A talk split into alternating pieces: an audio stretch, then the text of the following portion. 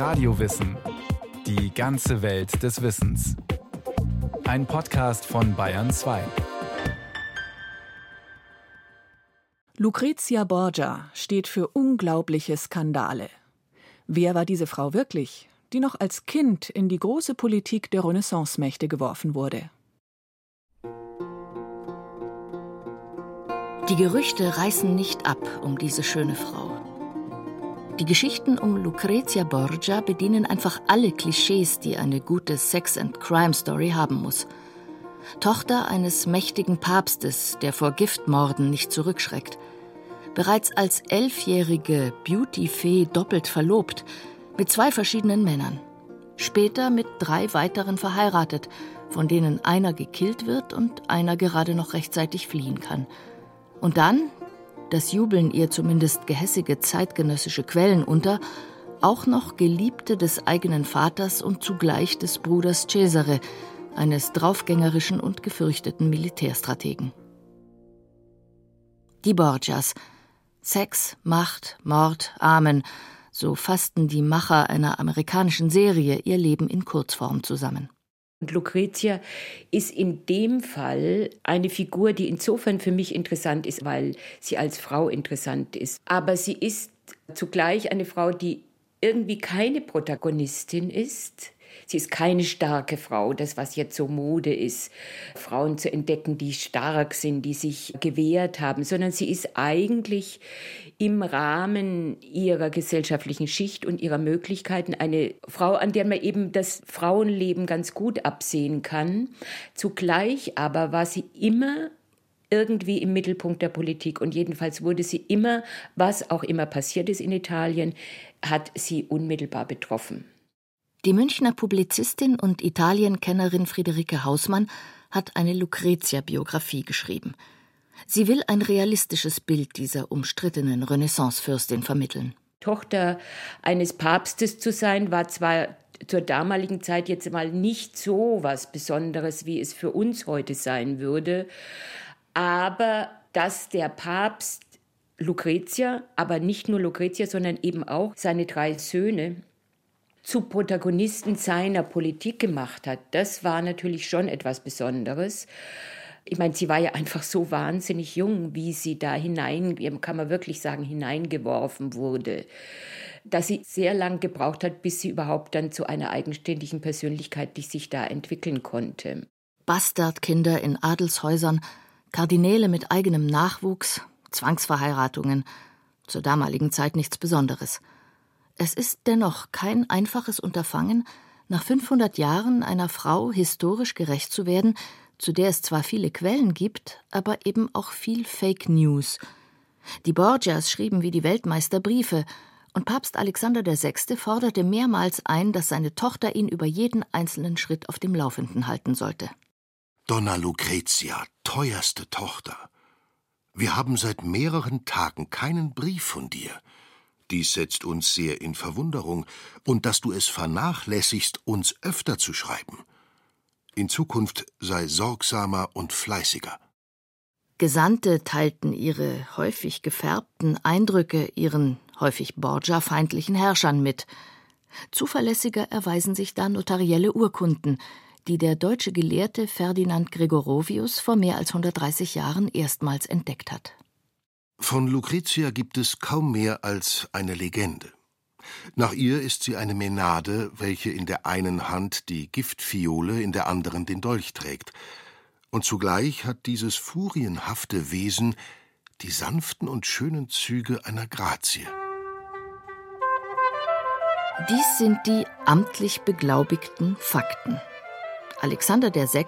zeugte mit einer bürgerlichen Römerin namens Vanozza später erfolgreiche Gastwirtin und Weingutbesitzerin, vier Nachkommen, die er alle als seine legitimen Kinder anerkannte: Giovanni, Cesare, Lucretia und Joffre. Daneben zeugte der Papst mehrere uneheliche Kinder mit großteils unbekannten Frauen. Sie alle wurden vom Papst finanziell versorgt. Doch für seine Kernfamilie schmiedete der Valencianer Rodrigo Borgia, Papstwürde hin oder her, weitreichende Pläne im komplizierten Machtpoker seiner Zeit. Wie in weltlichen Fürstenfamilien wurden die Papstkinder verheiratet, um politische Allianzen zu schmieden. Der Papst, aus Spanien kommend, setzte sich vor allem ein Ziel, den wackeligen Kirchenstaat mitten in Italien abzusichern. Er war auf der einen Seite einfach ein weltlicher Herrscher, der Herrscher über den Kirchenstaat. Und da war er in großen Schwierigkeiten und auf der anderen Seite war er eben das Oberhaupt der Christenheit. Diese beiden Aufgaben haben sich ständig vermischt und daraus sind ungeheure Feindschaften entstanden. Von vornherein war die Wahl Rodrigo Borgias für als Alexander VI. sehr umstritten und alles, was ihm entgegengebracht wurde, also alle Feindschaft, die fiel natürlich ganz besonders auf seine Tochter zurück. Für Friederike Hausmann ist klar, dass Rodrigo Borgia nicht nur nach persönlicher Macht und nach Reichtum gierte, sondern auch zu einer taktischen Machtpolitik gezwungen war. Es gab noch die Erinnerung an die sogenannte avignonesische Gefangenschaft, wo die Päpste bis zum Beginn des 15. Jahrhunderts in Avignon residiert haben. Die waren sozusagen Instrumente oder Gefangene des französischen Königs. Nach der Rückkehr der Päpste wieder nach Rom hatten sie als weltliche Fürsten ganz große Schwierigkeiten, sowohl wegen der römischen Clans. Der Kirchenstaat existierte zwar nominell, aber überall hatten sich diese kleinen Fürstchen und Signori selbstständig gemacht. Also da hat sich eben Alexander dafür entschieden, den Schwerpunkt auf diese Absicherung der weltlichen Macht zu legen.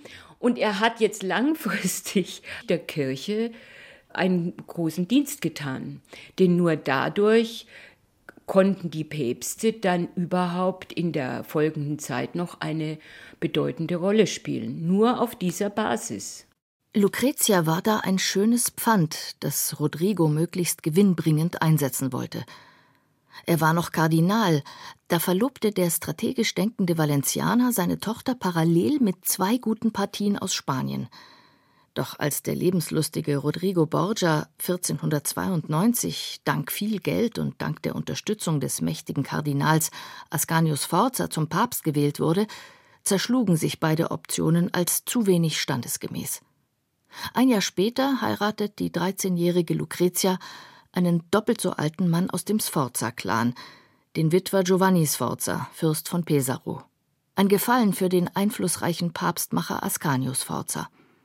Der Einfachheit halber bleibt Lucretia in Rom wohnen. Seine Söhne aber versorgt Alexander VI. mit Ämtern. Nepotismus nennt man in Italien dieses gängige Prinzip. Nepotismus ist ein Begriff dafür, dass Päpste ihre Verwandten also in der Regel eben nicht ihre direkten Abkommen, sondern eben ihre Nepoten. Nepote heißt Enkel oder Neffe auf Italienisch in geistliche oder auch in weltliche Ämter bringen. Grundsätzlich handelte Rodrigo Borgia gar nicht so viel anders als seine Vorgänger, aber er übertrieb es immer ein wenig. Während frühere Päpste nur ihre Neffen zu Kardinälen ernannten, erkennt Borgia seine eigenen Kinder offiziell an und bricht damit ein Tabu. Seinen Ältesten, Giovanni, macht er zum Oberbefehlshaber der Kirche. Cesare als Zweitgeborener muss entgegen seiner Neigung zum Draufgänger, Abenteurer und Weiberheld mit 17 Kardinal werden, Kardinal von Valencia. Der 62-jährige Vater Rodrigo aber Machtpolitiker, Genießer und Familienmensch, quartiert im prachtvoll ausgestatteten römischen Palast seiner Tochter neben ihrer Erzieherin Adriana noch ungeniert seine 20-jährige Geliebte Giulia Farnese ein und das Kind, das sie mit dem Papst gezeugt hat. Braut Christi wird die schöne Giulia spöttisch genannt, die standesgemäß mit einem Orsini-Sohn verheiratet war, pikanterweise einem Sohn Adrianas. Ein Gesandter beschreibt die traute Szene buntesten Patchworks, als er Julia besuchen kommt. Ich traf sie, wie sie sich eben den Kopf gewaschen hatte. Sie saß mit Madonna Lucretia, der Tochter unseres Herrn, und mit Madonna Adriana am Feuer. Und sie und diese empfingen mich mit großer Freude. Madonna Giulia wollte, dass ich mich auf ihre Seite setzte. Sie wollte auch, dass ich das Kind sehe. Dasselbe ist schon recht groß und wie mir scheint, Gleicht es dem Papst? ad eo ut vere ex eus semini orta dici posset. So sehr, dass man sagen kann, es sei wirklich dessen Samen entsprungen. Der Vatikan muss damals einen sehr merkwürdigen Anblick bieten. Es gibt ausschweifende Feste und Tanzveranstaltungen. Denn nicht nur Lucretias Vater, sondern auch ihr Bruder Cesare und sie selbst schwingen begeistert das Tanzbein. Hin und wieder setzt Papst Alexander VI. seine Tochter im Vatikan für offizielle Aufgaben ein, wie der Hofchronist Burkhardt schreibt. Bevor seine Heiligkeit, unser Herr, die Stadt verließ, übertrug er den ganzen Palast und die eingehenden Geschäfte der Donna Lucrezia Borgia, seiner Tochter, und gab ihr Vollmacht, an seine Heiligkeit einlaufende Briefe zu öffnen. In sehr wichtigen Fällen sollte sie bei dem Herrn Kardinal von Lissabon sich Rat einholen. Das musste die Papstkritiker erbittern. Savonarola, eifernder Mönch aus Florenz, geißelte in seinen Predigten das gottlose Leben im Vatikan und wetterte gegen die nicht ganz zu Unrecht veranschlagten 14.000 Huren in Rom. Dieses Ambiente war Lucretias Ruf nicht zuträglich. Doch den Dolchstoß versetzte ihrer Ehre Ehemann Giovanni Sforza. Sforza wurde im päpstlichen Machtpoker abserviert. Er war politisch unnütz geworden, denn Rodrigo Borgia wollte die Sforzas ausschalten und schielte stattdessen nach einer Allianz mit dem Königreich Neapel.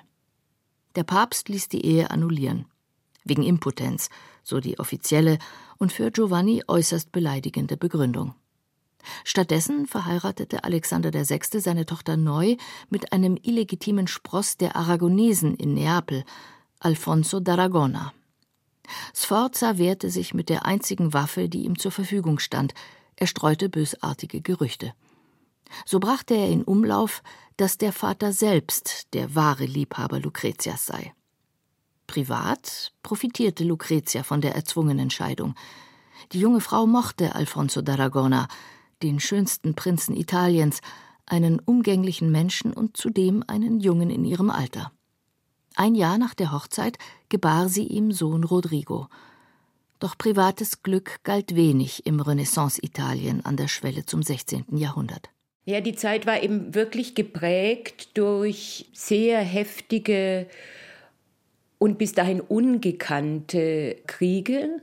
1494 kam ein französisches Heer in bisher absolut unbekannter Größe und mit absolut unbekannten Waffen nach Italien. Von da an gab es kaum ein Jahr des Friedens und kaum ein Jahr der Ruhe und alle Versuche, ein neues Gleichgewicht zu schaffen, sind gescheitert. Die Ereignisse überstürzten sich zwischen 1497 und 1501. In dieser Zeit reifte Lucretia vom unbeschwerten Mädchen zur leidgeprüften Frau. 1497 wurde ihr großer Bruder Giovanni, der Oberbefehlshaber des Papstes, ermordet im Tiber aufgefunden. Der Papst war untröstlich, schwieg sich aber über den Täter aus. Tatverdächtiger war ihr Bruder Cesare, da der militärische Posten nun vakant war, wollte der Papst, dass Cesare sein Kardinalsamt niederlegt und den Job seines Bruders übernimmt. Also sowas hat es bis dahin noch nicht gegeben. Also das zweithöchste Amt in der Kirche, das einfach niederzulegen und zwar mit der höchst schlichten Begründung, dass er von Jugend an mehr dem Waffenhandwerk zugeneigt war. Bis dahin ist das alles gar nichts Besonderes gewesen. Also, dass sich Kardinäle mal weltlich gekleidet haben, dass sie zur Jagd gegangen sind. Das war alles durchaus denkbar und möglich, aber eben dieser große Schritt, dann das Kardinalat ganz niederzulegen, das war ein riesiger Tabubruch. Der Papst pokerte weiter. Um die neue Allianz mit Aragon zu festigen, sollte Doppelhochzeit gefeiert werden. Neben Lucretia will er jetzt auch seinen nun frei gewordenen Sohn Cesare fürstlich verheiraten, und zwar mit einer aragonesischen Prinzessin aus dem Königreich Neapel. Der Deal scheitert am schlechten Ruf Cesares. Doch damit wird auch Lucretias Ehe mit ihrem geliebten Alfonso d'Aragona wertlos. Was nun folgt, gleicht einem grausigen Groschenroman, in dem wir leider nicht das Mindeste von den Gefühlen der Protagonisten erfahren. Lucretias Alfonso überlebt in Rom ein Attentat. Was nicht am Mittag geschehen ist, das kann am Abend geschehen, droht Cesare anschließend unmissverständlich. Noch während der Rekonvaleszente von Lucretia und seiner Schwester Sancha im Vatikan unter stärkster Bewachung gesund gepflegt wird, dringt ein Mörder ein und erwürgt ihn. Es ist Michelotto, Cesares Mann fürs Grobe. Sollte Lucretia gegen die Tat protestiert haben, ist davon zumindest nichts nach außen gedrungen. Der einzige Schritt, den sie hätte tun können, wäre Selbstmord gewesen. Nicht immer ins Kloster hätte sie gehen können, denn der Papst hätte ihr das verboten. In dieser Zeit machte Cesare mit seinen Feldzügen die Romagna unsicher. Zug um Zug eroberte er mit List, Tücke und Gewalt Gebiet um Gebiet für den Kirchenstaat seines Vaters. Seinem Vorbild als kluger und mutiger Feldherr setzte der venezianische Gesandte Niccolò Machiavelli in seiner Schrift Der Fürst ein umstrittenes Denkmal. Cesares Vater finanzierte dessen Streitkräfte unter anderem durch gesalzene Abgaben, die neu ernannte Kardinäle zahlen mussten, und durch die Besitztümer der Gestorbenen. Kardinäle durften nämlich nichts an ihre Nachkommen vererben, sondern mussten alles der Kirche hinterlassen, sprich der Familie Borgia. Der venezianische Gesandte schreibt voller Bosheit über die damalige Giftpsychose Der Papst treibt es immer so, dass er seine Kardinäle mästet, bevor er sie vergiftet, damit ihm ihre Habe zufällt. Lucretia aber ist ein zu kostbares Gut, um sie lange ihrer Trauer um den Ex-Mann zu überlassen. Der Papst verheiratet sie ein Jahr nach dessen Ermordung zum dritten Mal, und zwar mit einem Vertreter einer der ältesten und ehrbarsten Familien Italiens, mit Alfonso d'Este von Ferrara. Sein Vater Ercole d'Este stellt exorbitante Forderungen, um die mit Makel behaftete junge Frau als Schwiegertochter zu akzeptieren. Im Wesentlichen zahlte der Papst einen Kardinalshut für Ercoles Sohn Ippolito, Geld, Steuerfreiheit für das Herzogtum und eine sagenhafte Aussteuer für seine Tochter. Denn der machtbewusste Papst orientierte sich politisch erneut um – das Königreich Neapel befand sich auf dem absteigenden Ast. Das mächtige Frankreich erwies sich als neuer Machtfaktor in Italien. Daher paktierte Rodrigo Borgia nun mit Frankreich. Cesare wurde mit einer französischen Prinzessin vermählt, für die ihm sein Soldatenjob vermutlich wenig Zeit ließ. Und auch die Estes aus Ferrara waren eng verbunden mit dem französischen Königshaus. Die bisher zweimal verlobte und zweimal vermählte 22-jährige Lucretia aber heiratete unter größtem Pomp wie eine Prinzessin im Dezember 1501 in das Fürstentum Ferrara ein. Das Brautgeleit des Bräutigams nach Rom umfasste 500 Reiter, ihr eigenes nach Ferrara 200. In Abwesenheit des Bräutigams Alfonso d'Este fühlte dessen Vertreter, der ferraresische Gesandte, der misstrauisch beäugten Lucretia auf den Zahn und kam zu einem überraschend positiven Urteil. Sie gab sich hier in Wahrheit als sehr klug und liebenswürdig und von guter Natur zu erkennen. Sie besitzt außerdem eine vollkommene Grazie in allen Dingen, nebst Bescheidenheit, Lieblichkeit und Sittsamkeit. Nicht minder ist sie eine gläubige Christin und zeigt sich gottesfürchtig. Ihre Schönheit ist schon an sich hinreichend groß. Aber die Gefälligkeit ihrer Manieren und die anmutige Weise, sich zu geben, lassen sie noch weit größer erscheinen. Kurz und gut, ihre Eigenschaften dünkten mir solcher Art, dass man von ihr nichts Schlimmes zu argwöhnen hat. Rom am 23. Dezember 1501 die Vorschusslorbeeren erwiesen sich als berechtigt. Lucretia erfüllte ihre Aufgabe als Fürstin von Ferrara sehr viel professioneller, als ihr viele Zeitgenossen, die Deste eingeschlossen, zugetraut hätten. Sie hatte Erfahrung. Der Papst hatte ihr ja bereits im Vatikan schon öfters die Führung der Geschäfte anvertraut. Emanzipierte sie sich fern von Rom endlich von ihrem dominanten Vater und ihrem wilden Bruder? Ja, also emanzipieren ist, glaube ich, auf gar keinen Fall das richtige Wort. Am Anfang war es sogar so, dass sie jetzt statt einem Vater zwei Väter hatte. Denn ihr Vater in Rom lebte ja noch und er hat ununterbrochen Briefe geschrieben und ununterbrochen geschrieben, was jetzt sein muss. Und ihr Schwiegervater war ja der eigentliche Herrscher und der war dann ihr Vater, der genauso ihr Vorschriften gemacht hat und der von vornherein, auch wenn er immer ungeheuer freundlich war und immer gesagt hat, ja, meine Tochter und so weiter, jeden ihrer Schritte misstrauisch beobachtet hat. Lucretia war vielleicht keine Top-Intellektuelle ihrer Zeit, aber sie hatte im Kloster eine solide Ausbildung erhalten, wie sie Mädchen ihres Stands entsprach. Sie konnte lesen und schreiben, sprach etwas Latein und las neben religiösen Schriften gerne Dante und Petrarca. In Ferrara lebte sie ihre Religiosität und gründete Klöster. Wie andere edle Damen scharte sie einen Kreis von Dichtern um sich, darunter Bekannte wie Ariost, Di Strozzi und Bembo. Wie es ihrer Zeit entsprach, setzten diese Schriftsteller sie in gelehrter Liebeslyrik in Szene. Titus Strozzi verherrlichte sie in folgendem Gedicht. Rose, dem Boden der Freuden entsproßte, vom Finger gepflückte, warum scheint als sonst schöner dein farbiger Glanz? Färbt dich Venus aufs Neu? Hat er Lucretias Lippe dir im Kusse so hold schimmernden Purpur verliehen? Von Ferrara aus muss Lucrezia Borgia den Verfall ihrer Familie miterleben. 1503 stirbt Papst Alexander VI. nach zwölfjähriger Amtszeit. War es Gift oder war es Malaria? Cesare aber wird nach Spanien ausgeliefert, auf Betreiben seiner Schwägerin, die den Mord an ihrem Mann Giovanni sühnen will. Glück und machtlos fällt Lucretias erfolgsverwöhnter Bruder 1507 in Spanien im Kampf, im Gefolge eines kleinen spanischen Adligen. Etliche von Lucretias Kindern sterben früh oder werden tot geboren. Die Syphilis ihrer Männer setzt ihr zu. Mit 39 Jahren verscheidet die Fürstin von Ferrara im Kindsbett, nicht ohne den neuen Papst Giuliano della Rovere in einem wohlgesetzten Brief vorher um seinen Sterbesegen zu bitten. Was bleibt, sind die Legenden über die schrecklichen Borgias.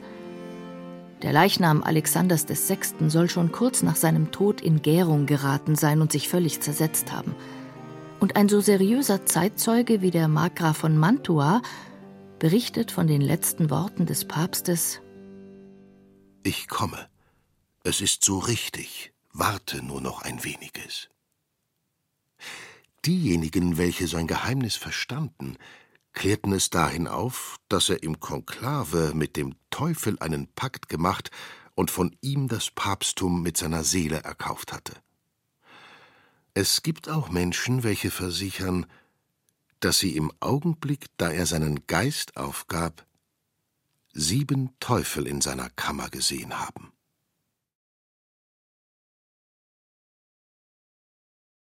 Das war Radio Wissen, ein Podcast von Bayern 2. Autorin Gabriele Knetsch, Regie Sabine Kienhöfer.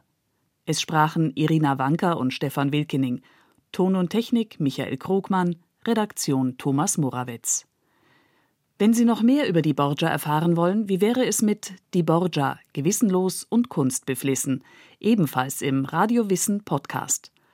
Und wenn Sie keine Folge mehr verpassen wollen, abonnieren Sie Radio Wissen unter bayern2.de slash podcast.